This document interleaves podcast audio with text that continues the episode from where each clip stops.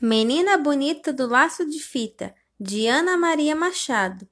Era uma vez uma menina linda, linda. Os olhos dela pareciam duas azeitonas pretas daquelas bem brilhantes. Os cabelos eram enroladinhos e bem negros, feitos fiapos da noite. A pele era escura e lustrosa, que nem o pelo da pantera negra quando pula na chuva.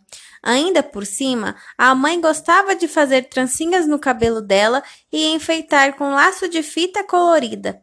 Ela ficava parecendo uma princesa das terras da África ou uma fada do reino do luar.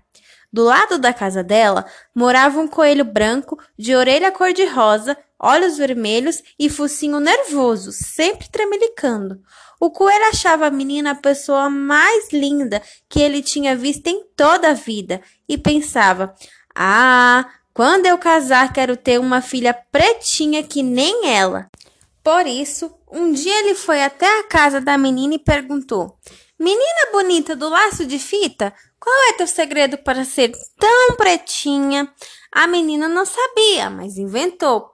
Ah, deve ser porque eu caí na tinta preta quando eu era pequenininha.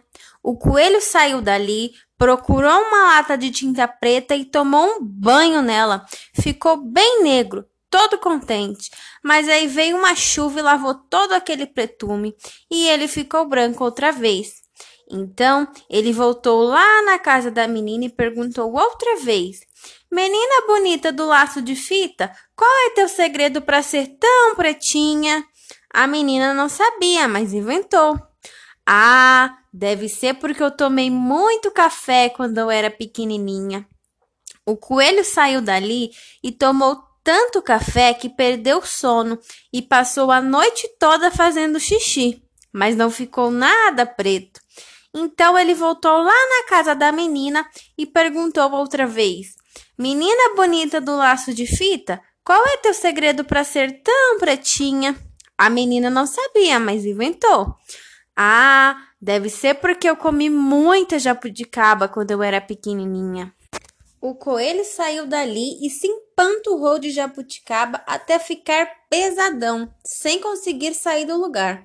O máximo que conseguiu foi fazer muito cocozinho preto e redondo feito de abuticaba, mas não ficou nada preto.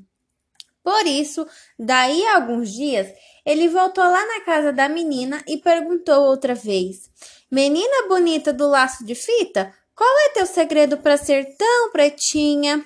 A menina não sabia e já ia inventando outra coisa, uma história de feijoada, quando a mãe dela, que era uma mulata linda e risonha, resolveu se meter e disse: Antes de uma avó preta que ela tinha. Aí, o coelho, que era bobinho, mas nem tanto, viu que a mãe da menina devia estar mesmo dizendo a verdade, porque a gente sempre se parece é com os pais, os tios, os avós e até com os parentes tortos.